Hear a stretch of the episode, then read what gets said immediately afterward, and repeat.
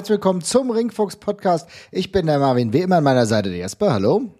Hello. Und es ist Zeit für Open Mic und zwar nehmen wir uns zwei Hauptthemen vor und das eine Hauptthema ist etwas, darüber will ich mit dir sprechen, denn ich war am Samstag bei WXW 21st Anniversary, einer großen Show der WXW, einer Show in der Turbinenhalle, Turbinenhalle 1, bei 570.000 Zuschauern. Das wäre ein bisschen zu viel, aber 570 sind auch in Ordnung.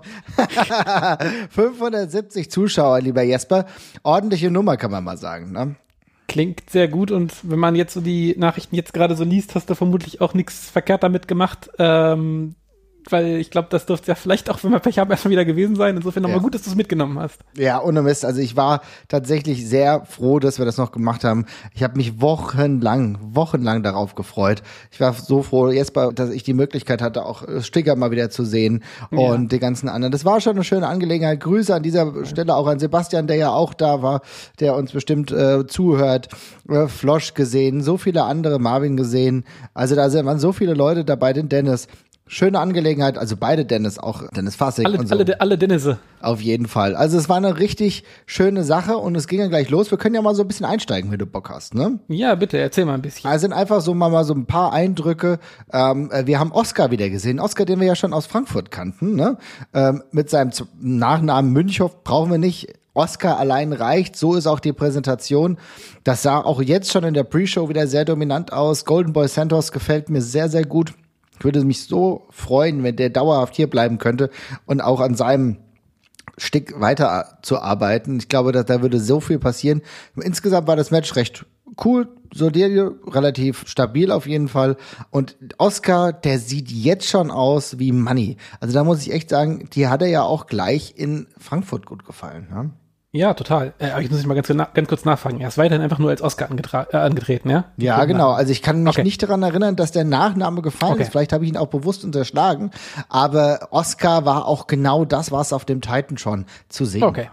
Ja, nee, aber ähm, wenn ich, also die, die ganzen, die ganzen Meinungen, die ich zum Event gelesen habe, gingen ja auch alle wieder so exakt in die in dieselbe Richtung von unserem Eindruck in Frankfurt tatsächlich schon. Ja. Also eigentlich alle sehr positiv überrascht oder beeindruckt, die ihn noch nicht gekannt haben. Und das ist ja auch genau das, was wir schon mal gesagt haben. Es ist ja völlig komisch, so ein äh, fer naja, fertig, weiß ich jetzt nicht, aber einen fertig wirkenden Wrestler auf einmal zu haben, der, also sowohl von der In-Ring-Arbeit als auch von dem, äh, vom Look tatsächlich auch, von dem man noch nie was gehört hat und von dem man sogar selbst auf, auf Nachforschung nichts findet, ist halt einfach eine irre Geschichte. Und dann ist es auch noch ein Deutscher. Äh, da geht halt schon viel zusammen, also wundert mich nicht, dass er wieder gut angekommen ist und finde es auch cool, dass er da weiter zugelegt hat. Ich hoffe auch, wie, genau wie du, dass, dass uns äh, Golden Boy Santos auch zeitnah weitererhalten bleibt. Das ist ja, es klang ja schon mal ein paar Mal durch, dass das so ähm, vom Berufsleben her für ihn nicht eine ganz einfache Zeit gewesen ist mit Corona und auch, ähm, ich glaube, das Kapitel WXW einfach auch ein, ja, ein krasser Invest für ihn so quasi ist. Aber ich denke und hoffe mal, dass wenn man eben absehen kann, dass man mit Wrestling wieder dauerhaft zumindest ansatzweise Geld verdienen kann, dass er dann hoffentlich auch wieder dabei ist, ja. Ja, das würde ich mir sehr, sehr wünschen. Wie gesagt, Golden Boy mit einem Charisma, das ist einfach nicht zu bestreiten. Und Nee. Oscar äh, ist auch, wie gesagt, in dieser Zeit, ne, natürlich noch nicht fertig und so, aber das sieht schon so gut aus.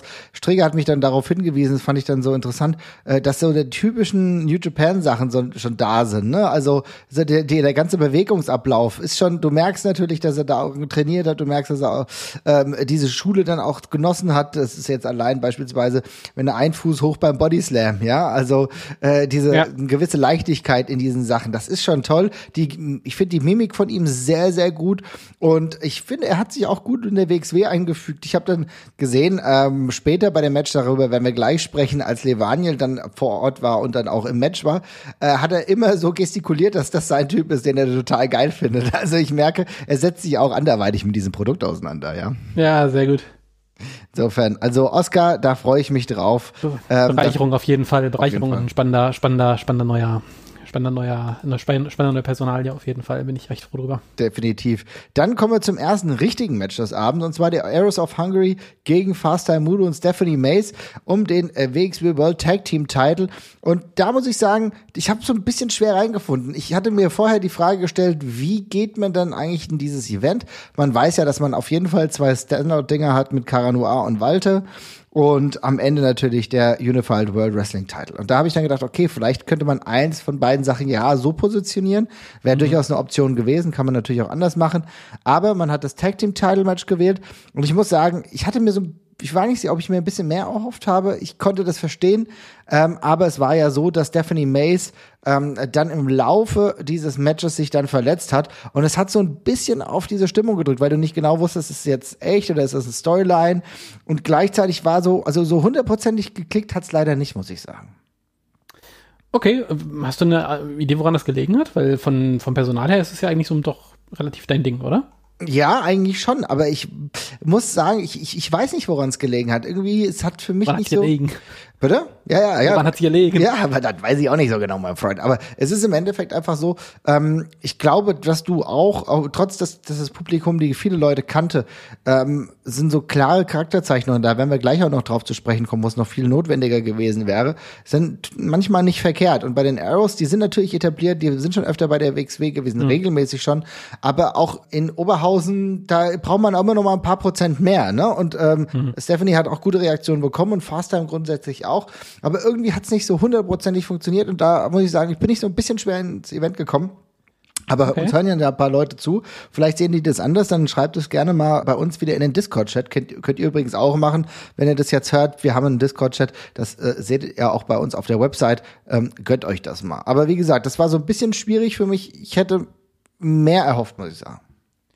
Ich habe von vielen ja auch das Feedback online gelesen, ich war ja nicht da, ähm, aber dass die tatsächlich ernsthaft besorgt gewesen sind aufgrund der Verletzung. Ja, ähm, du, ich weiß ja, auch nicht, ne? Also ich sah echt ja. ungut aus, ne? Ja, und es, sie ist ja jetzt auch äh, heute auch nochmal angetreten und war da wohl auch, sah da wohl auch nicht ganz fit aus. Also entweder sie zieht das jetzt durch oder es ist tatsächlich nicht so pralle. Ähm, mhm. Aber es haben echt viele geschrieben, dass, also entweder es war äh, einfach nur eine Verletzung und dementsprechend, ich sag jetzt mal, unangenehm zuzugucken, wie das halt ja. ist, weil man sich dann mal Sorgen macht. Ja. Äh, oder was auch jemand auf dem Cyborg gesagt hat, war, und das kann ich, also ein Stück weit ist es natürlich ähm, schwierig, das so da eine Grenze zu ziehen, aber ich kann es nachvollziehen, wo er meinte, das war zu gut geschauspielert, das war dann eben, hat, es hat keinen Spaß mehr gemacht, wenn man sich wirklich zu sehr gesorgt hat. Und das kann ich ein Stück weit verstehen, man möchte ja doch irgendwie immer schon wissen, dass die okay sind, gerade ein Stück weit. Also klar, Immersion muss sein. Ähm, aber ich kann auch völlig verstehen, wenn man sich gerade ernsthaft um einen Worker sorgt, dass man vielleicht Bammel hat, dass das wirklich zu echt ist und sich deswegen nicht mehr aufs Match einlassen kann. Aber ja, vielleicht hat das ja für den einen oder den anderen und für die Stimmung in der Halle tatsächlich auch nochmal eine Rolle gespielt. Ich glaube, du hast gerade ganz gut zusammengefasst. Ich denke, dass es genau der Punkt war, dass ich in dem Moment halt so darauf fokussiert war, hat sich Stephanie jetzt echt verletzt oder nicht, weil wir wissen natürlich über die Verletzungshistorie von Stephanie und haben natürlich mhm. alle Angst, dass wenn das jetzt nochmal passiert, dass das nicht besser wird. Du sprichst gerade die GWF an, wo sie am Sonntag aufgetreten ist. Auch da war sie heavily taped. Ja. Also ja. insofern, ähm, es war irgendwie eine schwierige Kiste und auch Dennis schreibt ja gerade im Chat, ähm, dass er auch erst gedacht hat, er hätte es äh, für eine Story gehalten, aber es war, ja, selbst wenn es so war, war es unglücklich gewählt als Opener. Ich finde, da hat er auf jeden Fall einen Punkt. Und wie gesagt, sie hat ja auch bei der GWF äh, bandagiert gekämpft. Insofern schwierige Kiste. Äh, kann man sich noch mal angucken. Natürlich, die Arrows of Hungary haben zu Recht auch den Titel behalten. Da bin ich gespannt, wer da jetzt äh, next in line ist, wie es da weitergeht. Denn alle anderen verfügbaren Tag-Teams, die ich jetzt sofort im Schirm, auf dem Schirm habe, die sind erstmal anderweitig besetzt. Darüber können wir gleich noch sprechen. Ne? Mhm.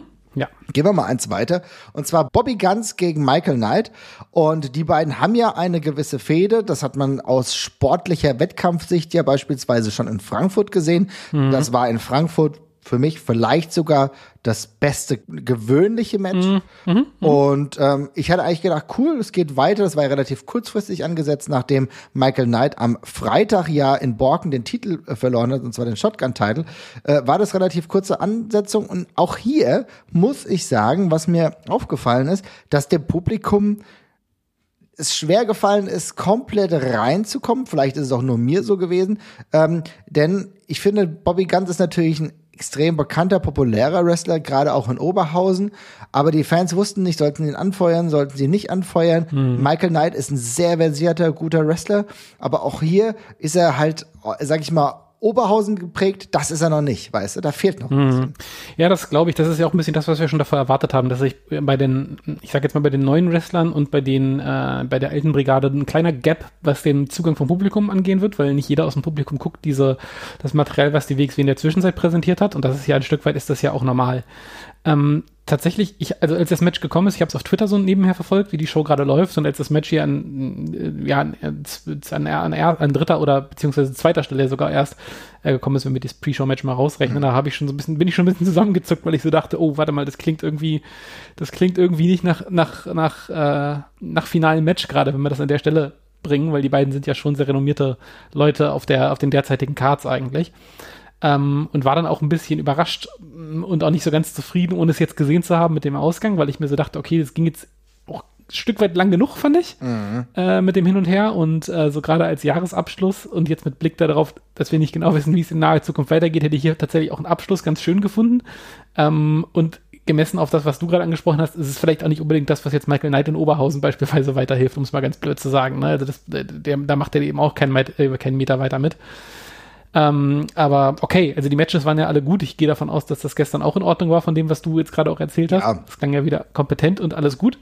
Ähm, aber also ja, jetzt ein, no, noch mal ein Match hinten dran hätte es jetzt für mich in der Fehde tatsächlich auch nicht gebraucht. So spannend ist die Story dann auch nicht. Aber, ja, aber genau aber, das ist, könnte man meinen, aber im Endeffekt ist es ja jetzt, ich finde es tatsächlich jetzt gut, wenn das jetzt geklärt wird und dass das jetzt bei der nächsten Show äh, dementsprechend geklärt wird am 15.01., wenn das alles so stattfindet, dann ist es ja eine gute Angelegenheit. Dann haben die noch mal irgendwie ein Standout, wo sie beide noch mal zeigen können, die Fehde niederlegen können und dann wäre es tatsächlich, auch wenn Knight verlieren sollte, wäre das trotzdem eine gute Erzählung, die ihn weiter oben positioniert. Ne? Wichtig ist halt, dass du durch Charakterarbeit machst, dass du mehr Charakterarbeit machst. Denn es ist natürlich schon so, dass Michael Knight ein geiler Wrestler ist und es macht mir auch Spaß und ich sehe auch ihn gerne mit Bobby Guns. Aber ich muss noch klarer wissen, wofür steht Michael Knight so. Weißt du, das, das, da brauche ich einfach noch mehr. Und da haben sie vielleicht beim nächsten ähm, Fight dann wirklich die Gelegenheit, aber man merkt halt schon, dass gerade im ersten Teil dieser Show doch viel Storylines dabei waren. Ne? Wir haben Aris of Hungary gegen Faster Mood und Stephanie Mays gehabt, wo auch da irgendwie eine Storyline-Verwebung war, obwohl das Match gut war, obwohl die Arrows beispielsweise einfach, also allein mit ihren Gesichtsausdrücken so das Publikum in Bann ziehen. Das machen die gut. Und äh, Bobby Guns und Michael Knight haben auch diese Qualität. Aber wie gesagt, da kommt jetzt noch ein finales Match und das ist gut. Aber Highlight. Ja, ja, wolltest du noch was sagen, ja? Mhm. Ja, ich würde nur sagen, also die fünfte Paarung innerhalb von einem halben Jahr zwischen den beiden finde ich dann auch langsam ein bisschen viel. Also das ist dann einfach, also und das ist sogar ohne Tag Team Matches jetzt quasi noch drin. Ähm, das ist dann auch schon ganz gut erschöpft. Und äh, Dennis sagt es ja gerade ganz richtig, auch bei uns im Discord. Ähm, es ist halt das vierte Match der gleichen Art. Äh, und das ist halt auch so ein bisschen komisch, weil die Story, dass die beiden jetzt irgendwie im normalen Match andauernd äh, sich quasi gegenseitig toppen, äh, fand ich jetzt schon mit dem Ding in Frankfurt ganz gut erzählt. Äh, und äh, ja, ich hoffe dann, jetzt gibt es auch eine Stipulation oder sonst irgendwas, um das mal abschließend zu klären in irgendeiner Art, wenn sie ein Two out of Three Falls Match oder sonst irgendwas machen, ist alles fein. Aber jetzt muss der Deckel wirklich drauf. Also ja, und dann kann man ja auch eine unterschiedliche Richtung Erzählung dann auch ähm, ja. veranschlagen. Das wäre ja gar kein Problem. Man hat nach dem Match gab es dann äh, die von mir nicht ganz so geliebten Postmatch-Interviews, ja, gerade von einem größeren Publikum finde ich das manchmal, mhm. haben wir ja schon mal drüber gesprochen, nicht ganz ja. optimal. War aber insofern ganz gut, weil da so ein bisschen die Publikumseinbindung war. Hier wollt ihr noch ein Match, ein finales Match. Das kann doch nicht sein, dass wir hier keine klare Lösung hinbekommen. Und insofern fand ich das dann ganz gut. Das hat man eigentlich ganz ordentlich geredet, geregelt. Und äh, jetzt geht's halt, wie gesagt, ich schätze mal am 15.01. weiter. Mhm. Und aber jetzt kommen wir zu einem der absoluten Highlights an diesem Abend, denn es war ein Shotgun Title Match und natürlich wurde die Lotterie wieder bemüht. Und Norman Harris kommt raus, hat übrigens wirklich seinen Weg gefunden, finde ich echt cool. So als arroganter Typ, der ja eigentlich in Borken nur mit üblen Mitteln äh, diesen Titel errungen hat, ja. Noch nicht mal clean, kommt aber raus in einer Selbst, in einem Selbstbewusstsein, hat ein Gemälde von sich, was er präsentiert, hat ein Gemälde, was er auch verkaufen will für sehr viel Geld, denn ein Norman Harris, ein Norman Harris ist Kunst. Das ist ganz klar. Er mhm. versteigert mhm. das und dann geht's weiter also schön, schön irgendwie cheesier Aufbau. Ist total selbstsicher und dann ist natürlich die Lottery und wir haben das ja, man kann es auf Twitter bei der WXW nachschauen, als dann klar wird, jetzt kommt absolut Andy rein. Die ganze Halle explodiert. Das war absolut herausragend. Jeder ist komplett eskaliert. Ich habe äh, das Video mir nochmal angeguckt, wo sich Leute abklatschen. Also es war wirklich ein ekstatisches Moment. Ja, ich glaube, das ist einer von denen hätte man dafür bei, da, dabei gewesen sein müssen, weil für mich hat es ein bisschen, also ich finde es erstmal natürlich total cool, dass Andy zurück ist und äh, hat, hat im Kader ja auch schmerzlich gefehlt und ist auch gerade auf Live-Shows eine absolute Bank.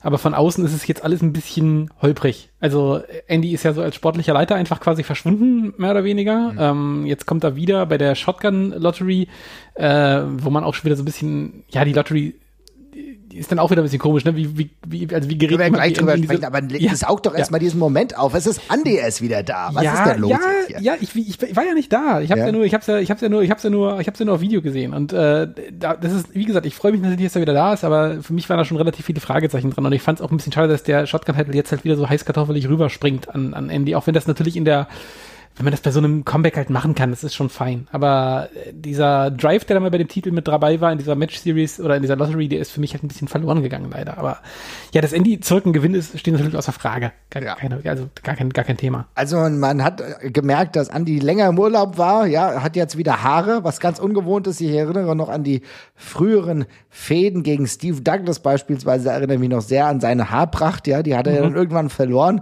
äh, spätestens als die Rohrzange in den Weltruhm Ruhm des äh, Catchens aufgestiegen ist, waren die Haare nicht mehr da. Jetzt sind sie plötzlich wieder da.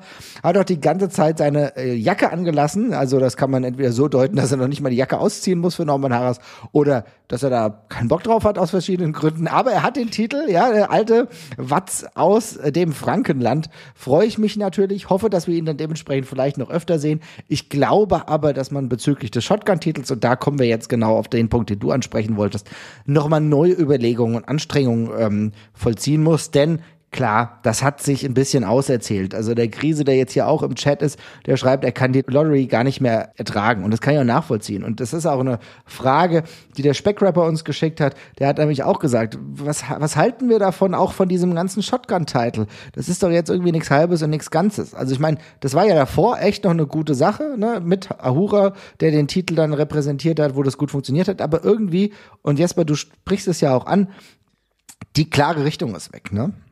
Ja, ich meine, wir hatten ja im Grunde die Story eigentlich vorgegeben, dass Ahura das Ding sich gesichert hat und Norman möchte weiter an den Titel ran und Ahura kann sich aber so ein bisschen hinter den Regeln verstecken und sagen, ja, das kann ich auch nicht so machen, weil mhm. es ist ja Lottery. Ähm, du musst dich genauso, du musst genauso in die Lostrommel wie alle anderen auch und dergleichen und das war ja eigentlich so ein bisschen der Gag. Äh, und dann ist Ahura eben suspendiert worden und seitdem, ja, schwurbelt das Ding halt so ein bisschen irgendwie rum im Raum, ne? Und geht mal hier und mal dahin. Das waren jetzt auch innerhalb von kurzer Zeit doch relativ viele Title, Title Changes, fand ich. Ähm, und ich fand das jetzt auch ein bisschen schade, dass der, also schon, dass der, der Titelgewinn von, von Norman war mir irgendwie auf einer etwas zu kleinen Bühne tatsächlich, gemessen daran, wie krass der Einschnitt für seinen Charakter gewesen ist. Mhm, ist richtig, äh, ja. fand ich das, fand ich das so ein bisschen underwhelming, wo das jetzt passiert ist. Und ja, genauso schade ist es dann eben jetzt, dass es nach der kurzen Zeit dann eben schon wieder, schon wieder rum ist. Also. also es ist halt alles, es geht halt im Endeffekt leider alles zu schnell. Wie gesagt, ähm, ich fand das für den Moment, fand ich das brutal geil. Es hat mir genau, für den Moment gemacht. Ne? Exakt das. Ich glaube, als Live-Zuschauer, das ist genau das, was ich am Anfang meinte, ist das alles fein und gut, kann man so machen. Und dann ist es für die Leute in der Halle einfach ein cooler Moment und passt dann auch. Und ist es jetzt bei aller Liebe, der Shotgun-Title hat jetzt gerade auch nicht das Riesen-Standing, dass man damit groß was versaut hat. Also der war mal, fand ich deutlich mehr wert, als er jetzt gerade in letzter Zeit schon ist, aber das ist ja jetzt, das ist jetzt nicht irgendwie schlimmer geworden durch das Ding gestern. Aber ja, also von außen betrachtet, so richtig cool durcherzählt ist etwas anderes, ist aber vielleicht eben gerade auch ein bisschen schwer. Ich glaube, es ist ein bisschen schwer, aber vielleicht äh, treten wir, treten wir jetzt in die neue Phase ein. Äh, auch von einigen Charakteren. Ich kann mir vorstellen, dass auch für Norman Harris, dass es vielleicht jetzt auch war mit dieser Title holen, Title verlieren, Win-Loss-Sache und so weiter, sofort, dass du da auch mal ein bisschen, äh, ja, in eine andere Richtung gehst. Dennis sagt ja gerade schon im Chat vollkommen zurecht. Ähm, es ist ja schon so, dass Norman ein wenig äh, verrückt wird, ob der ganzen Niederlagen immer zwischen kompletter Selbstüberschätzung und dann Frustration das könnte jetzt in eine klare Richtung gehen, was ich aber auch mal erlobend hervorheben will. Ich finde es so cool, wie Norman Harras mittlerweile so in der Gestikulierung ist. Also ich habe ein, zwei Bilder gemacht, dann siehst du wirklich, dass er Angst hat, dass jetzt Absolute Andy reinkommt, so nach dem Motto, oh, jetzt nicht der. Und das ist schon cool, dass das so gut verkauft wird. Das merke ich bei vielen WXW-Wrestlern, die da in der letzten Zeit nochmal echt draufgepackt haben. Das macht halt Spaß und verkauft die ganze Sache noch besser. Mhm.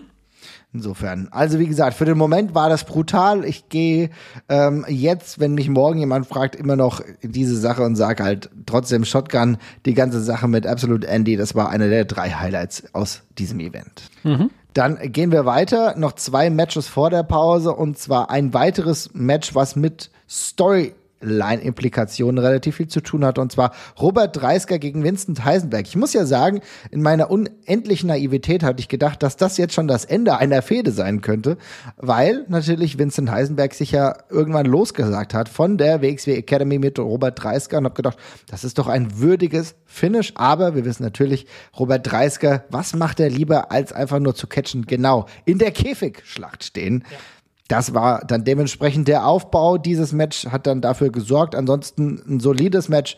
Aber wie gesagt, alles dreht sich um den Main Event bei dem nächsten, bei der nächsten Großveranstaltung der WXW. 15.01. Denn da wird es lauten Robert Dreisker und Anin Marik gegen Vincent Heisenberg, Maggot und Baby Allison. In der Käfigschlacht. Ja, äh, ich habe damit auch gerechnet, darum war ich mir auch so sicher, dass es äh, bei Bobby Guns gegen Michael Knight ein sicheres Ende geben wird, weil ich mir dachte, okay, das wird quasi das Cliffhanger-Match größtenteils.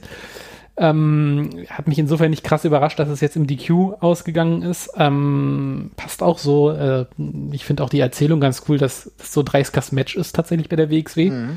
Ähm, ist mal irgendwie was, ist aber was anderes, als jedes Mal Hochdrama erzählen zu wollen, von wegen, das ist jetzt, ja, hier werden jetzt eine Blutfede äh, gesettelt, sondern es ist eigentlich immer nur die, die sie gerade mit 30 angelegt haben zu der Jahreszeit. Ich komme im Käfig. mir ganz gut gefällt. Ähm, genau, nee, das passt alles. Also, das Match stelle ich mir jetzt auch ganz lustig vor, aber ich finde auch, das passt zur Fehde, das jetzt im Käfig zu klären. Ähm, wie man jetzt dazu steht, dass es jeden Januar halt dieses Käfig-Match gibt, das steht auf dem anderen, auf dem anderen Blatt. Aber äh, so ist das für mich völlig in Ordnung. Ich finde es auch völlig in Ordnung. Ich fand es auch insofern war das Match relativ cool, dass du wieder den Werkzeugkoffer dabei hattest. Also, dass der wieder Verwendung gefunden hat, kann man jetzt also fast von ausgehen, dass der auch sich irgendwo im Käfig befindet am 15.01. Also insofern eine coole Erzählung. Ich fand, der Aufbau war dann dementsprechend in Ordnung und ich freue mich sehr auf dieses, ähm, ja, letzte Match, diesen Main Event dann dementsprechend. Da kann ich mir echt vorstellen, dass es nochmal richtig brutal wird und wie du richtig sagst, willst du im Main Event stehen, dann setzt dich auf jeden Fall gegen Ende des Jahres zuvor mit äh, 30er auseinander, dann hast du eine gute Chance, dass du dann im Januar im Main Event stehst, ja, zumindest mhm, für das ja. Match. Also insofern coole Angelegenheit. Aber wir kommen natürlich jetzt zu dem absoluten, kann man schon eigentlich sagen, zu dem absoluten Highlight des Samstags. Und zwar Walter gegen Cara Noir. Es war so ein bisschen die, die, wie soll ich sagen, die Vögel pfiffen es von den Dächern, dass das Walters letztes Match sein könnte. Es gab dann ähm, im Laufe des Nachmittags wurde schon klar, äh, dass Walter ein paar Shirts verkauft, die schon einen Abschiedscharakter hatten.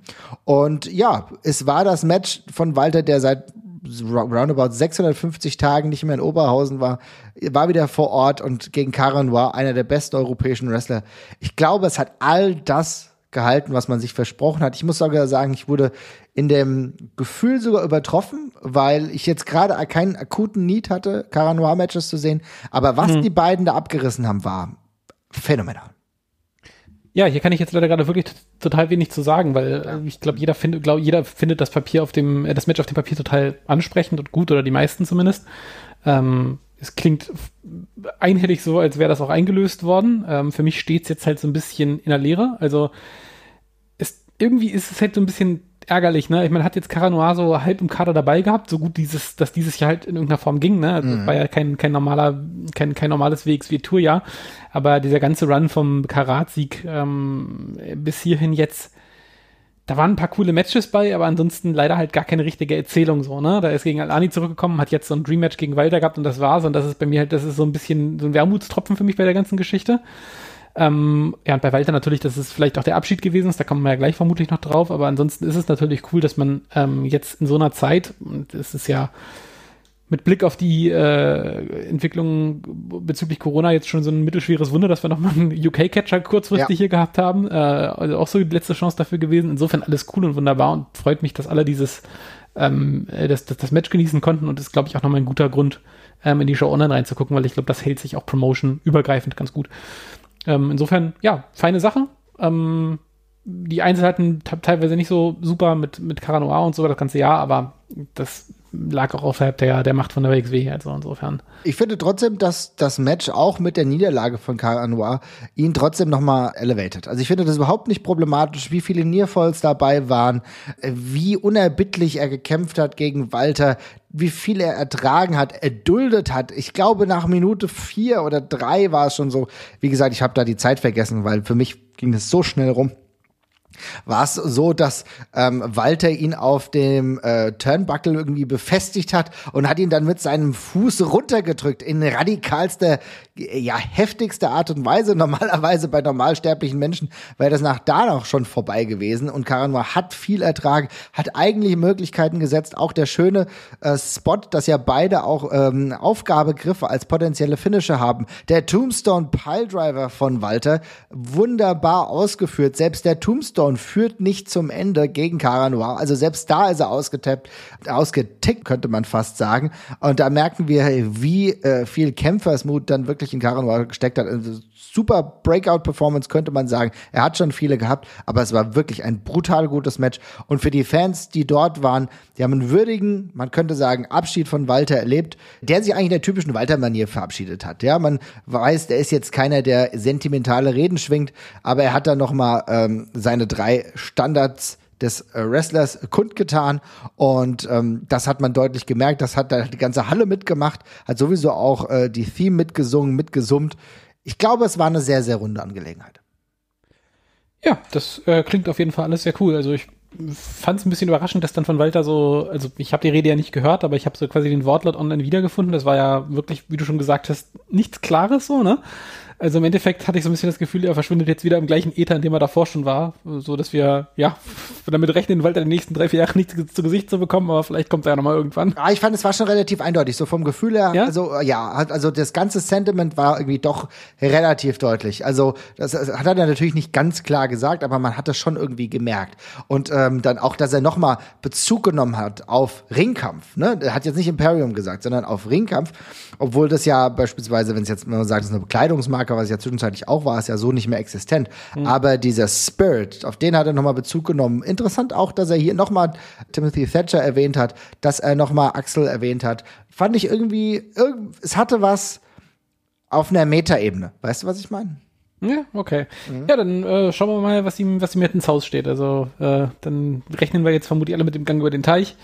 Äh, gucken wir, was passiert. Aber äh, es ist schade, dass das WXW-Kapitel vorbei ist, aber wenn es so ist, aber auch mal gut, dass da jetzt der Deckel drauf ist, weil diese ganze, ja, dieses ganze subtile Hoffen andauernd drauf ähm, war noch nerviger, als ihn einfach verloren zu haben, sage ich mal, als Catcher. Ja. Und insofern finde ich es jetzt auch gut, dass es dann einfach jetzt vorbei ist. Also ist dann, ist dann gut so. Viel Erfolg bei einem weiteren.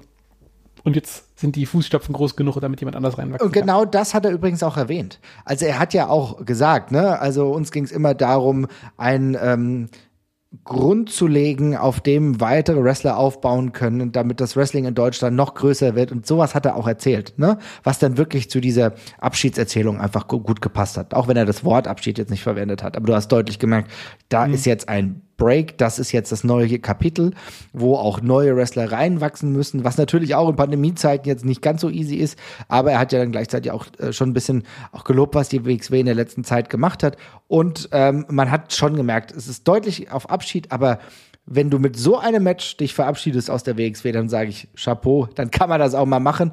Äh, Sebastian schreibt schon, ich hatte sie auch gleich gesehen. Genie war auch da, war auch vor Ort. Wahrscheinlich geht's jetzt für beide in die USA ich bin gespannt. Wir gucken, was da passiert und ein wunderbares Kapitel geht zu Ende, könnte man so sagen. Mhm. Insofern schauen wir mal.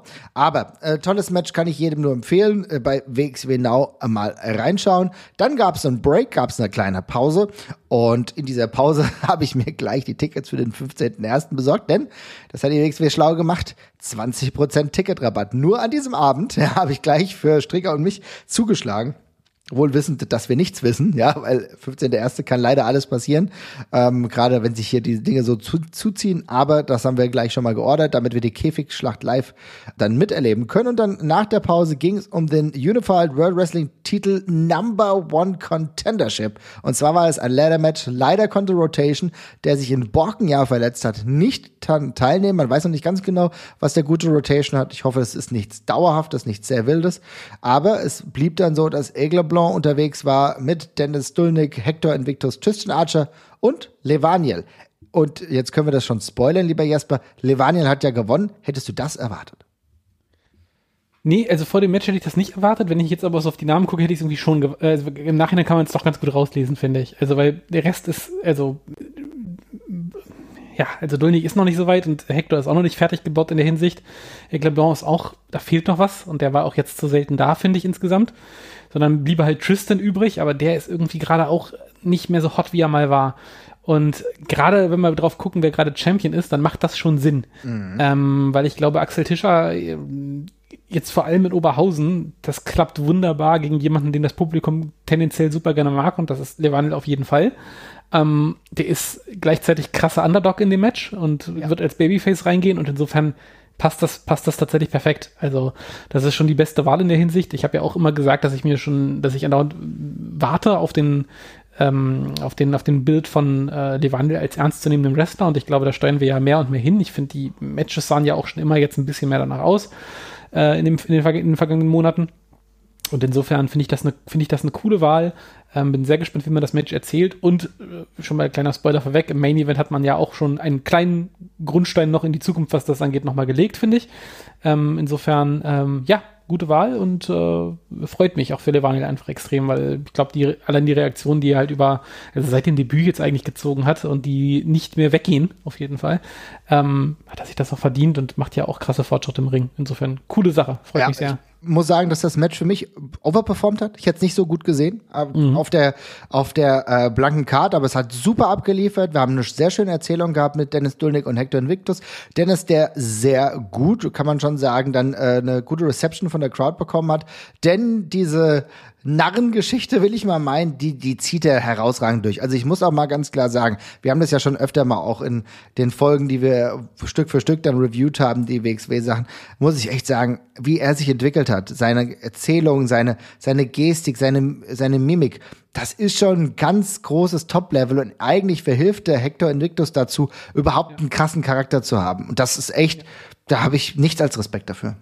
Nee, ist auch super so. Also Hector braucht das auch ganz dringend, ähm, braucht den auch als Gegenspieler, finde ich. Und die ergänzen sich da gerade schon selber sehr gut. Und ich glaube auch, dass ähm, die beiden noch ein wichtiger Bestandteil sein werden. Bei Eckler Warum bin ich mir nach wie vor nicht so sicher, weil irgendwie catcht mich das nach wie vor überhaupt nicht dann war dieses Matchup, sage ich dir. Denn ja, also ja. Äh, sowohl Dennis Dullig als auch Hector Invictus, die einen sehr coolen Spot hatten, weil äh, Dennis war eigentlich schon kurz davor, ähm, äh, dieses, äh, ja, diesen Contract zu ergreifen und hat dann sich besinnt, hat gesagt, na, Hector, Hector ist aber mein Freund, wir wollen das doch gemeinsam machen. Ne? Dann geht ja. er wieder runter und hilft eigentlich Hector Invictus überhaupt erst auf, nimmt ihn auf die Schultern, setzt ihn auf die Leiter und dann klettern sie beide hoch und dann ist Hector halt wieder der Spielverderber, der dann im Endeffekt dafür sorgt, dass sie es beide nicht holen.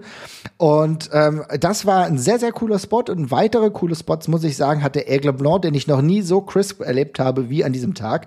Ich fand, da waren einige extrem gefährliche Situationen dabei, hat ihm im Leather-Match sehr, sehr gut getan. Also insofern guck dir das mal an. Es könnte so eine kleine Breakout-Performance von Aigle Blanc gewesen sein. Ja, sehr gut. Ich, ich schaue es mir auf jeden Fall an, ja. Ja, also insofern richtig schön. Wir haben eben über Tristan Archer gesprochen. Du sagst vollkommen zu Recht, er war schon mal heißer. Ich glaube, er befindet sich jetzt wirklich in einer Transition-Phase, wenn es um den Charakter geht. Ne? Ich glaube, da muss jetzt, es, du brauchst eine klare, du brauchst jetzt eine klare Skizzierung. Und ich glaube, eigentlich ist es jetzt schon so, dass Tristan Archer jetzt ein klarer Heal sein muss. Ne?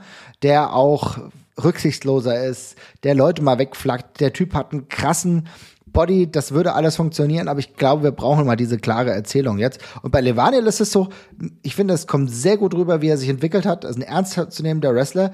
Und wenn ich ähm, mir anschaue, wie Oscar äh, auf der Tribüne gejubelt hat, als Levaniel das Ding da geholt hat, also da muss ich schon sagen, der hat nicht nur Fans in den äh, Fanreihen, sondern auch weiter oben. ja, okay.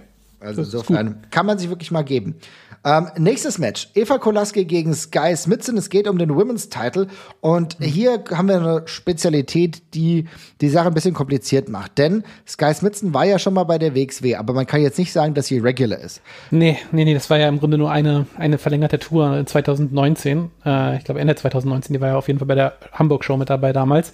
Ähm, das dürften, ja, ich glaube, wenn es hochkommt, irgendwie zehn Matches gewesen sein. Also sie ist auf gar keinen Fall ein Regular und war auch da noch nicht so wahnsinnig krass im Spotlight. Das ist auf jeden Fall so, ja. Ja, und dann gegen Iva Kolaski, die ja Championess ist, alles gut mhm. und schön, aber halt natürlich auch noch nicht den Oberhausen-Spot hat. Yep. Ne? Ja. Und ja. das äh, trug dann dazu bei, dass alles in einem, ich will mal sagen, ich weiß nicht, es war vielleicht nur von meinem Platz so, aber insgesamt relativ ruhig von der Crowd Reception war. Ne? Und es ist gerade ein schwieriger Spot, weil es gibt nicht so wirklich eine große Women's Division.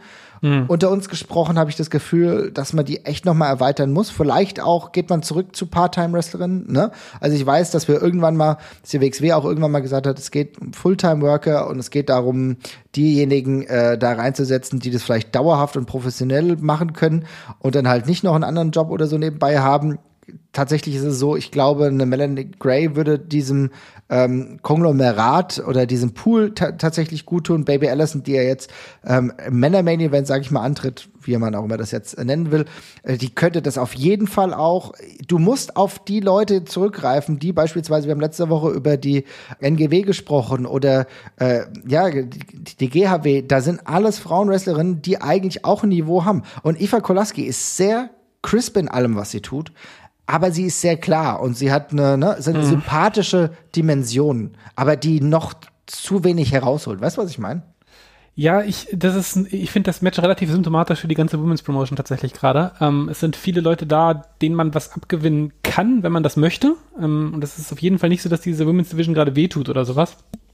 Aber es ist auch gleichzeitig, also es sind relativ wenig Leute dabei, die jemanden begeistern und komplett abholen, der da vielleicht nicht so drin steckt. Man muss das schon, man muss sich da schon so ein bisschen reinfräsen in die ganze Geschichte, ne? weil das sind jetzt alles keine sonderlich flashy Wrestlerinnen, die da gerade, die da gerade vor Ort sind. Ähm, und äh, eben auch, wie du schon ganz gesagt hast, ich glaube, das war jetzt also Iva Kolaskis zweites Oberhausen Singles Match, glaube ich. Ich hatte vorhin nochmal geguckt, ich glaube, da sonst gab es nur noch das, ja. sonst gab es nur noch die, äh, den Shortcut to the Top, wo sie mit dabei war. Ähm, und ansonsten, ja, also da, da, man kommt jetzt gerade weniger so richtig über die In-Ring-Arbeit, ähm, als auch, äh, als auch über die, über die gewohnte Reaktion, sage ich mal, weil die Leute einfach nicht so wahnsinnig oft da sind.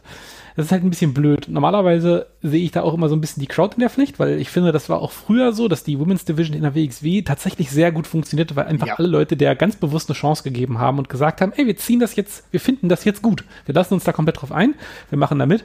Und das würde ich mir in der Zukunft auch wieder wünschen für die, für die Women's Division. Gleichzeitig, wie gesagt, die Leute haben einen leichten Disconnect mit manchen Leuten, weil sie die eben noch nicht gesehen haben oder maximal irgendwie auf Video gesehen haben. Und das braucht halt ein bisschen. Es sind eben nicht diese, Leute dabei, die, ja, so eine Tony Storm, die als Dauergast quasi mit dabei war, die äh, damals eine der, der hottesten Acts äh, im Frauenwrestling gewesen ist, die man auf der ganzen Welt äh, sonst gesehen hat, äh, wo man eben sagt, die hat einen Star-Faktor. Oder gleichzeitig diese Hometown-Heroes, wie du hast gerade Melanie angesprochen, aber auch eine Killer Kelly oder sowas, der man ja beim, beim Wachsen äh, zu gesehen hat bei der, bei der WXW. Und das fehlt halt gerade so ein bisschen. Also es fehlt so an beiden, an beiden Ecken tatsächlich. Insofern kann ich verstehen, dass die Publikumsreaktionen ausbleiben. Gleichzeitig würde ich mir von jeder Crowd wünschen, dass sie ähm, da ein bisschen über den eigenen Schatten springt und einfach mitmacht. Nee, ist Weil aber dann macht's einfach mehr, dann macht's einfach mehr Spaß und es gibt auch den Leuten im Ring einfach eine krasse Sicherheit zurück. Das merkt man einfach jedes Mal. Also, also ich muss ganz ehrlich sagen, ähm, das finde ich ist ein ganz wichtiger Punkt. Das hat auch Dennis nochmal angesprochen, der auch gemeint hat, das ist eine Frage der Höflichkeit, den Sportlerinnen et mal etwas auch zurückzugeben. Und das ja. ist auch so. Also ich, also ich, ich weiß, dass also Stricker und ich das äh, probiert haben und da auch dann dabei waren. Und es gab einige, die beispielsweise sehr, sehr gut interagiert haben mit Sky Smitzen, die das herausragend gut gemacht hat, indem sie immer wieder versucht hat, mit Einzelnen des Publikums zu interagieren, auch schon beim Entrance, ne, wo sie gemerkt hat, okay, ist jetzt ein bisschen ruhiger, dann nehme ich mir Einzelne vor. Das hat sie super gut gemacht. Und da waren auch Einzelne dabei, aber genau bei einzig, auch bei gelungenen Aktionen ein bisschen mehr Reception zu geben, das ist we're all in this together irgendwie so. Weißt du, was ich meine? Ja. Weil es ist doch klar, dass diese, guck mal, ich meine, wie viele, sag ich mal, in Anführungsstrichen unfertige Wrestler und Wrestlerinnen sind in der letzten Zeit einfach zur NXT UK gegangen, ne? Man, mir kann niemand erzählen, dass eine Amal, als sie zur äh, NXT UK gegangen ist, komplett fertig war. Niemals, ne? Wir haben gesehen, dass eine Killer Kelly, die auch schon von sich selbst gesagt hat, dass es zu früh war, auch dann schon mal bei der WWE gesigned wurde. Dann ist sie ja wieder im Independent-Bereich unterwegs. Aber äh, das sind halt so Sachen. Du bist sau früh weg als talentierte, einen passenden Look habende Frau. Und das ist natürlich, ich kann das verstehen, weil der Talentpool einfach geringer ist. Aber wir müssen immer wieder irgendwo anfangen. Und dann ist es natürlich gut, wenn die ganze Crowd einfach auch mitmacht. Und zu Melanie muss ich noch ganz kurz sagen, äh, da hat der äh, Sebastian vollkommen recht. Da ist es natürlich auch so, da kann ich das immer fordern, wie ich will. Aber Melanie war ja auch verletzt und ich weiß gar nicht, wie es um den Gesundheitszustand ist. Ne? Ja, auf jeden Fall. Ja, wie gesagt, ich, verstehe beides. Also einerseits, ich würde mir wünschen, dass Leute mit reingehen, aber gleichzeitig, es ist halt ein krasser Cut gewesen, auf jeden Fall. Das muss man auch so sehen. Und insofern, das ist dann auch ein Stück weit verständlich, aber we all in this together, wie du gerade gesagt hast, das beschreibt es schon ganz gut. Ich glaube, wir tun alle gut dran, einfach den Leuten eine gute Bühne zu bieten äh, vor Ort und ähm, uns da auch ein bisschen reinzufräsen gemeinschaftlich, weil ich glaube, dann macht es allen mehr Spaß. Ähm, und ich glaube, wir wollen ja auch alle äh, weiter Frauen, Frauenwrestling mal und sehen. Es ist halt, ja. Es ist, es, es ja. ist gerade ein Stück wieder Entwicklungsarbeit. Es ist auf jeden Fall ein Stück zurückgeworfen worden, aber geht weiter. Es geht weiter, definitiv.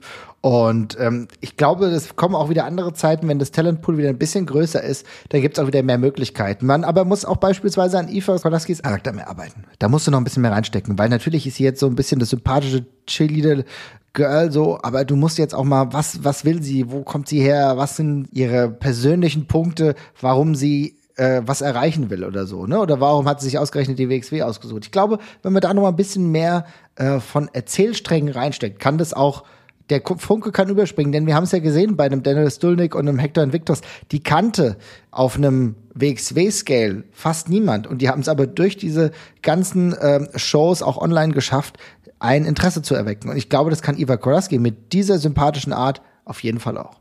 Mhm, ja. Also insofern, ähm, das war aber auch, und das muss man auch sagen, natürlich ein schwieriger Spot, denn es war vor dem Main Event und jetzt kommen wir genau dazu, denn Axel Tischer gegen Jörn Simmons um den Unified World Wrestling Championship. Und es muss sagen, es war ein Match, was mir gut gefallen hat, was ich ähm, so ich würde sogar sagen, hat meine Erwartungen fast übertroffen.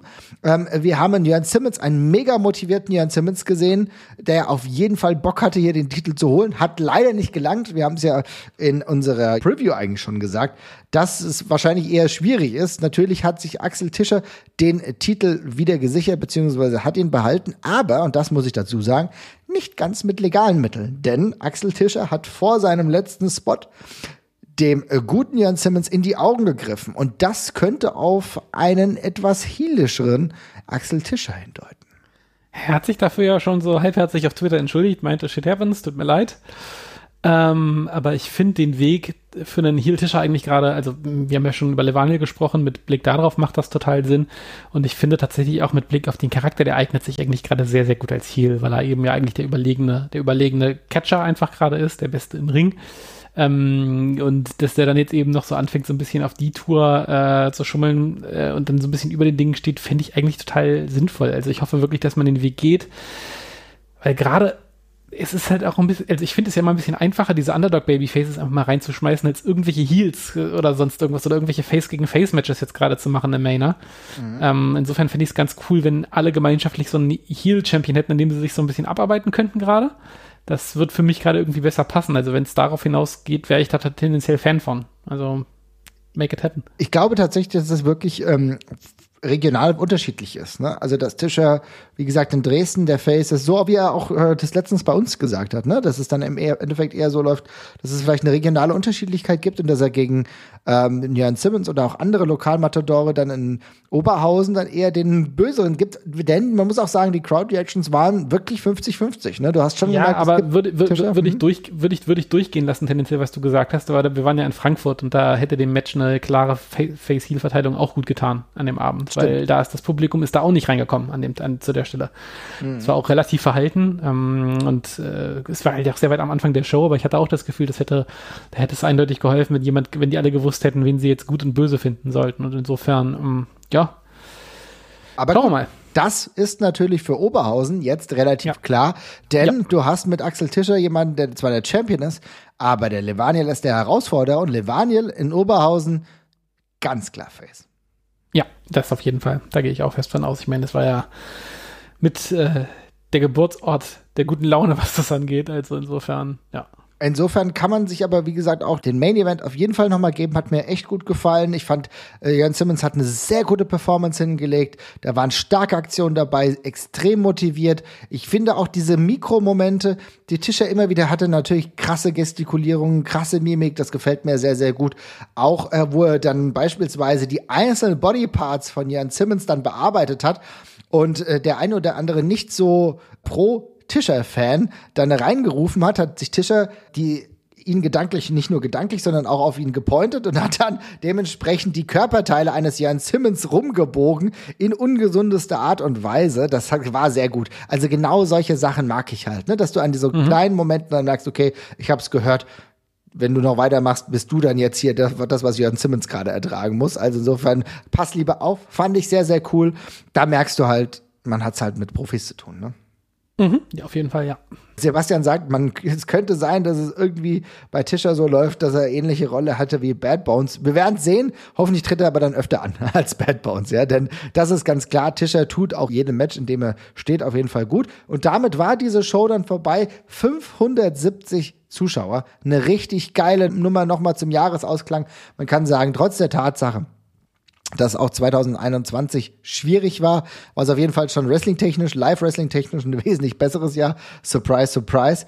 Ähm, und ich glaube, dass, ich hoffe, hoffe sehr, dass es in diese Richtung weitergeht. Aber ähm, ich war so froh, dass wir das nochmal mitgemacht haben, nochmal, dass ich viele Leute getroffen habe, dass wir mit ein paar Leuten babbeln konnten, wieder über Wrestling sprechen. War für, ganz ehrlich, ich habe es auch getwittert, für vier Stunden die Realität einfach mal ausblenden konnten. Das klingt sehr schön und sehr fair und äh, hoffen alle gemeinschaftlich, dass es vielleicht nicht das letzte Mal auf absehbare Zeit gewesen ist. Also ich würde mich sehr freuen, wenn es doch bald für mich noch eine Chance gibt, das, das nachzuholen. Und ähm, ja, geh weiter. Karten liegt's nicht, ne? Wir, Karten haben wir genug, sowohl für äh, ich jetzt. Für äh, alles habe ich genug Karten erst, daran. Ja, ohne Scheiß, ne? Wir haben Karatkarten, wir wollen nach ähm, Hamburg in den Grünsparen. Also alles ist geplant. Ähm, ich kann auch, euch übrigens auch noch mal empfehlen, schaut euch wirklich gesagt, diese, zumindest die drei, vier Matches von Anniversary noch mal an. Denn allein auch die ganze Stage sah wieder so hochwertig geil aus. Das macht so einen Spaß, was die da für eine Zeit reinstecken. Es ist schon geil. Allein der Trailer zu 21st Anniversary, also es ist eine feine Angelegenheit. Mhm. Sehr schön. Insofern würde ich sagen, könnten wir jetzt diesen Spot mal abhaken, den Teil, und gehen zu dem, was letzte Woche schon gefordert wurde, ja. was wir dann aus Zeitgründen, weil wir fast die Zwei-Stunden-Marke schon bei Open Mic gerissen haben, nicht mehr reinbringen konnten, denn wir wollten dem Ganzen natürlich ein bisschen Zeit geben. Und zwar, lieber Jasper, um was geht's denn? Ja, wir reden natürlich über den viel geforderten Hook. Wir reden über das Debüt von Hook. Ähm, ich glaube, eins der ich muss gerade echt mal zurück überlegen. Also es ist auf jeden Fall eins der, der, der, der einhelligst positiven Sachen im Wrestling, die ich in letzter Zeit gehört habe. Also Hook ist wie so, Hook ist so ein bisschen, bisschen der Messias geworden und hat irgendwie alle Ecken des Wrestling-Fandoms komplett miteinander versöhnt und da irgendwie, aus irgendwelchen Gründen ist Hook die einzige Person, auf die wir uns offenbar alle einigen können in unserem Leben.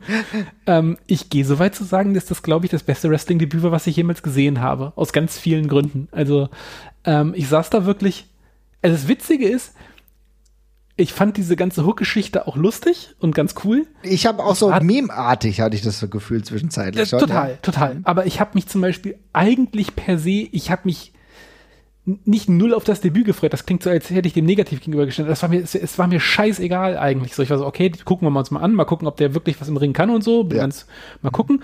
Aber ich hatte da null Erwartung und war da auch jetzt nicht groß gespannt drauf oder so. Ich habe das einfach so mit, mitgenommen. Und dann ging das los äh, dieser Auftritt mit dem in der schwarz in der, in der, in der völlig dunklen Halle und dann kommt dieses geile Theme auch von von Action Bronson, was halt einfach ja einfach anders klingt als jedes andere Wrestling Theme, ja. weil es halt ein Hip Hop Song mit so einem fetten Blues Blues Einschlag ist.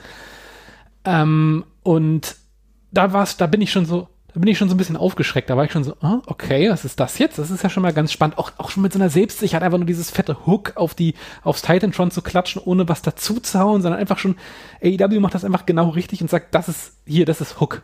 So, das machen, das machen die mit einer Selbstsicherheit, mit, mit, mit Selbstbewusstsein, was einfach nur geil ist. Weil dann denkst, dann kaufst du es halt auch. Und dann kommt dieser Typ raus und der sieht halt, fucking seltsam aus. Er sieht halt irgendwie aus wie so eine ganz komische Mischung aus. Dennis sagt gerade Street Fighter Charakter, das ist natürlich total richtig, weil er sieht natürlich aus wie ein Fighting Game Charakter, aber er sieht halt irgendwie auch so aus wie ein K-Pop Sänger mit seiner komischen Frisur. Äh, er hat einen Körper, den man nicht so ganz greifen kann, weil er sieht irgendwie nach Beachboy aus, aber er sieht auch ganz schön nach einem ganz schön gefährlichen Beachboy aus. Ja, auf jeden er Fall ein richtig gefährlicher er sieht, er, er, sieht, er sieht aus wie, er sieht, eigentlich sieht er aus wie ein Bösewicht aus einem Karate-Kid-Film, finde ich. Äh, aber auch geil, er hat Brusthaare, die er sich nicht abrasiert und hat irgendwie so coole vereinzelte Tattoos und er hat einen Gesichtsausdruck, als hätte jemand in, in den Kaffee gepisst. Also, man guckt drauf und man kann diesen Charakter am Anfang überhaupt nicht greifen, weil da so viel ist, was so überzeichnet ist, was aber so geil ist. Was, und es geht alles gut zusammen. Das Outfit sitzt, die Tapes sitzen, die Tattoos, die Friese sitzen, der Gesichtsausdruck sitzt. Das ist, geht alles so geil zusammen. Und der Typ kam raus und ich war so, okay, scheiße. Ähm, das ist gut. Und ja. Nee, erzähl du, sorry, ich rede gleich sonst zehn Minuten am Stück, aber erzähl, ja, sag kurz. Ja, also ich finde, allein, was du gesagt hast, die Friese ist brutal gewesen. Also ich finde, die Friese sah so ein bisschen aus, ich kenne mich echt nicht so aus, aber es sah aus wie so ein Dragon Ball Charakter so. Ja, keine Ahnung. Mhm. Also äh, Kenny Omega hat's probiert, Hook, Hook hat's richtig gemacht. Ja, ja, total. Und dann passt, also ich muss es wirklich zum ich meine, das Debüt war ja nicht lang, man kann es ja fast so ein bisschen minutiös durchgehen. Aber dann kommt er halt in den Ring und Tess labert die ganze Zeit einfach nur im Brustton der Überzeugung auch, dass er, dass er das halt alles kann, so, ne, wo du so denkst, ey, wo kommt denn die Arroganz bitte her? Und Tess erzählt echt einen vom Pferd, dass der irgendwie der 75. beste Lacrosse-Spieler in seiner, des, des Landes in seiner Altersklasse war und was er alles beim Judo schon gemacht hat und beim Ringen und was weiß ich nicht alles und er labert und labert und erzählt echt einen vom Pferd und dann macht, dann ist da aber so ein geiler Kniff drin und das habe ich ich glaube, das ist einer meiner liebsten Kommentatorenmomente aller Zeiten, weil das Match geht los und Hook macht so die ersten paar Wrestling-Sachen, also mhm. wirklich simplen Kram. Also nicht simpel im Sinne von, es ist einfach, aber so, die im Wrestling-Kontext so simpel sind. Nämlich so ein, weiß ich nicht, macht einen Headlock und greift dann rüber und macht eine Transition auf dem Boden und sowas. Und Excalibur kommentiert das. Und das, würde, das würdest du im normalen Wrestling-Match nie machen, weil du davon ausgehst, dass Wrestler das können. Aber er kommentiert das, als wäre das ein Promi. Ne? Ja. Als, als wäre das ein Promi bei WrestleMania. Du sagst, oh, der kann eine Armdrag. Und so fängt er eben auch bei diesem Match an, das zu kommentieren, was ein super geiler Kniff ist, weil du echt so denkst, okay, warte mal, ich muss das gerade beeindruckend finden, weil Hook, der hier gerade zum ersten Mal antritt, das ist halt der Sohn von Tess, aber hey, der kann auch ein bisschen catchen. Und dann geht das weiter und weiter und in diesem ganzen Match merkst du dann, warte mal, das ist überhaupt nichts Besonderes für den. Der ist einfach scheiße gut. Der fängt jetzt an, den Typen im Ring rumzuschmeißen und dem ist das kackegal, dass er da gerade vor 10.000 Leuten catcht. Der macht einfach, was er will. Und das, als ich das verstanden habe in dem Moment, da habe ich echt so, da bin ich echt schon ziemlich aufgeregt gewesen. Und da sind dann so viele geile Kleinigkeiten drin, weil er verhält sich einfach in keiner einzigen Sekunde, wie sich ein Rookie im Wrestling zu verhalten hat. Also erstmal, es gibt das englische Wort poise, das heißt glaube ich, wenn man es ganz stumpf übersetzt, heißt es Haltung. Mhm. Äh, aber das, man schreibt so ein bisschen mehr. Also es ist auch so äh, Grazie und, und, und, und wie man sich gibt und so, ne? Also so ein generelles Erscheinungsbild. Und das hat der halt einfach. Der geht mit einer Arroganz und einem und einer eigenen Haltung durch den Ring. Der hat auch, der hält den Kopf so geil oben, wie so ein, wie so ein richtiger Kampfsportler die ganze Zeit. Ne? Also der sieht einfach auch von der Körperhaltung einfach nicht aus wie ein normaler Catcher. Und dieses Aufeinandertreffen von, man fühlt sich an, man ist fast so ein bisschen empört, finde ich, die ganze Zeit, weil du denkst, das ist doch ein Rookie, der kann doch jetzt hier nicht einfach, Stimmt. der kann doch nicht hier einfach. mhm. Aber genau damit spielt er halt die ganze Zeit, das macht er halt unglaublich geil. Also ich finde, allein vom Look her ist es, es erinnert mich an die coolen jungen Kollegen, ja, äh, die auch äh, ohne Probleme 12.000 Follower auf Instagram äh, ergattern könnten, ohne dass sie großartig viel machen, sondern einfach, weil sie cool sind, ja. Und äh, sie kommen einfach rein und nehmen den Raum für sich ein. Und genauso habe ich das Gefühl bei Hook gehabt. Das ist auch noch, also ich meine, ne, diese die, die weißen ja, Tennissocken, die er gerade hat, das passt halt alles, ne? Dann ja. die, die Haare, ja, so irgendwie lässig lässt sich nach oben, aber irgendwie war es schon drin, aber ist auch scheißegal, weil es ist halt einfach Hook und ich mach das jetzt so, weißt du? Und das ist so also mit so einer mit so einer Selbstverständlichkeit, die keine Selbstgefälligkeit ist, aber mit einer er Selbstverständlichkeit, geht, ja. Er geht auf Bryce los, einfach mittendrin im Match. Das ja. ist auch so geil. Das machst du als Rookie halt auch nicht, aber er ist er liegt halt vorne, er ist er ist kein böser Heel oder sonst irgendwas, aber er, ihm geht der Ref auf den Geist und darum schüchtert er kurz Bryce ein er macht einmal kurz, heizt er das Publikum an, nachdem er diesen komischen Crotch Side-Suplex gemacht hat, der auch einfach nur gut aussah übrigens. Mhm. Ähm, und da sind einfach so, das ist alles so eigen, so wie man es eigentlich, manches auch nicht so, wie man es vielleicht gelernt hat oder wie man es sonst machen sollte, aber das passt halt alles geil zusammen und da gibt es ein ganz eigenes Bild. Er hat auch ein paar völlig eigene Moves gehabt, der diesen komischen Chop gehabt und sowas. Den er, das war vielleicht so ein Ding, da, das ist das einzige Mal, wo ich gedacht habe, okay, das, da muss er vielleicht noch was lernen, weil dem Move hat er zum Beispiel keine Zeit zum Atmen gegeben. Er hat einmal kurz diesen Chop geschmissen und mhm. das Publikum ist einmal, hat sich einmal richtig erschrocken, weil sie den Move nicht kannten. Und man hatte aber keinen es, der kam kein zweites Mal und man konnte nicht richtig einfangen, weil er so schnell gekommen ist. Da hast du halt gemerkt, okay, er ist im Ring halt doch frisch. Aber der Rest, muss ich halt auch sagen, es gab nichts Schlechtes in dem Match. Also es war ein kurzes Match, auf jeden Fall, aber er hat gut gesellt, als es musste, die paar Male. Äh, die Sachen im, in, in, in der Ringecke sahen alle geil aus. Seine Moves haben alle gesessen. Die sahen ja. richtig cool aus. Also von den Suplessen bis hin zu den Submission-Moves, die sahen alle schön tight aus. Ähm, und die ganzen Slams waren auch alle cool. Also absolut krass. Und das zieht sich halt bis zum Schluss durch und dann kommt, das ist auch so geil, dass der halt gewinnt und einfach geht. Ja. Der post nicht mehr, sondern der verprügelt diesen Typen und geht einfach ich finde, es wie gesagt, es passt alles gut. Es war auch ein guter Gegner, hat auch super gepasst im Endeffekt. Ja. Ne? Ähm, das war im Endeffekt eine dankbare Sache. Fuego de Sol hat in drei Minuten 20 alles gemacht, was man machen muss für das Debüt. Schöne Angelegenheit. Ich finde, das war ein sehr gutes Debüt und wie du sagst, das darf man nicht vernachlässigen. Es ist sein Debüt gewesen. Der Junge hat auf einem professionellen Niveau mit Records und so noch nie gewrestelt. Der hat Ausbildung genossen von unterschiedlichen Leuten, unter anderem von Kurt Hawkins, aber natürlich auch von Cody Rhodes und QT Marshall. Es ist so und was wir da jetzt sehen, kann sich noch richtig weit entwickeln und er ist ein Faktor. Er ist ein Faktor in Testgruppierung, das muss man ganz klar so sagen. Ja, das war ja aber auch geil, weil sie zum Schluss nochmal, Tess ja einfach nur meinte, so, Tess war ja bis zum Schluss, der hat sich auch nicht gefreut, der ist ja nicht ausgerastet, dass Hook gewonnen hat, weil es war einfach alles genauso, wie er das erwartet hat. Und dann meinte Excalibur ja auch nochmal, äh, bei, bei Team Test bildet ihr Killer aus. Und das war ja so das Schlusswort bei der ganzen Geschichte. Ja. Also, einfach nur cool. Ich, tatsächlich, das ist, ich wäre super, also ich würde super gern Making-of von diesem Debüt mal sehen. Ich würde gerne wissen, wie das, die, diese ganze Kommentar, diese ganze, dieser ganze Kommentar abgesprochen gewesen ist, weil der war von vorne bis hinten richtig geil und rund und hat das komplett ja. durchgetragen. Das Match war toll. Ähm, und gleichzeitig würde ich gerne wissen, wie viel der vielleicht spontan auch im Ring gemacht hat, weil, ja, keine Ahnung, der, wirkt, der wirkt halt wie ein, wie ein Natural. Das ist einfach cool, auch mit, dem, mit Tess als, als Papa noch. Was man aber auch, ja, Tess erwähnt ist, aber es ist im Ring jetzt nicht irgendwie oder am Outfit krass übernervig dargestellt oder so. Es also ist, im Endeffekt ist es eigentlich nur das Hook, die ähnlichen Schriftzeichen hat. Ne? Also das äh, ja. Tess eigentlich eine ähnliche Schrift hat. Ne? Ja, genau. Aber das war's dann eben auch. Und ja, ansonsten war das einfach ein geiles Rookie-Debüt, was überhaupt nicht aussah wie ein Rookie-Debüt und ähm, was ich auf diese Art und Weise echt noch, noch nie gesehen habe. Ähm, einfach nur richtig geil, geil erzählt und ja, fett. Bin gespannt, bin gespannt, wie es weitergeht, aber äh, boah, da mache ich mir wirklich keine Sorgen. Also der hat so eine eigene Art, die wird sich, die wird sich durchziehen. Das ist, der ist äh, bulletproof für mich. Das glaube ich auch. Aber liebe Leute, schreibt's immer in die Kommentare, schreibt ja. bei uns im Discord, dann könnt ihr auch öfter mal live dabei sein, so wie die ganzen Kollegen, die jetzt auch live dabei waren. Schöne Grüße an Dennis und Co., der auch ein sehr schönes, ich will mal sagen, so ein kleines Schlusswort ähm, äh, formuliert hat. Äh, Hook, absolute Endgegner in jedem Karate Kid Movie. Tritt dir erst das Schienbein weg und entführt danach dein soon-to-be Girlfriend. Liebe Leute, seht ihr das ähnlich? Dann schreibt uns das. Ich glaube, es trifft's ganz gut. Und ansonsten kann ich eigentlich nur sagen, wir haben bisschen was geplant. Es gibt Year End Awards, da seid ihr auch dran beteiligt. Hoffentlich mhm. stimmt ihr ab. Äh, checkt mal unsere Social Media Kanäle, denn wir wollen von euch einiges wissen, wie ihr die Sachen gesehen habt, äh, gesehen habt.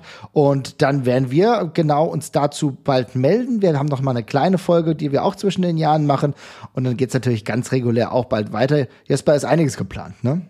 Ja, das ist einiges geplant. Und äh, auch äh, super, ganz neu, ihr könnt uns auf Spotify bewerten, das haben einige von euch äh, auch schon bereits getan. Es ist ein bisschen versteckt, also wenn ihr auf unserem Podcast klickt, kann es sein, dass ihr ganz nach oben scrollt zur Episodenübersicht. Ähm, aber da versteckt sich jetzt auch ein Sterne-Rating. Und wenn ihr das äh, möchtet, dann könnt ihr uns da sehr gerne bitte eine gute Bewertung geben, aber äh, sehr gerne bewerten auf jeden Fall, genau. Ähm, geht wird, mega schnell, kann man fix machen und freut mich yes. natürlich sehr. Genau. Ne?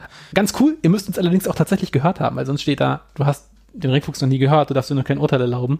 Du musst erst die Folgen hören. Auch dann ein guter Anlass, noch ein paar Folgen zu hören, natürlich. Finde ich tatsächlich ähm, genau. auch ganz geil, weil im Endeffekt ist es ja so, dass es, ich glaube, bei Apple konnte man das auch immer so machen. Insofern umso schöner, dass man jetzt auch wirklich die Sachen gehört haben muss. Also macht's, macht's mal, liebe Leute. Und dann würde ich sagen, hören wir uns ganz bald wieder, ne? Genau. Bis dann. Tschüss.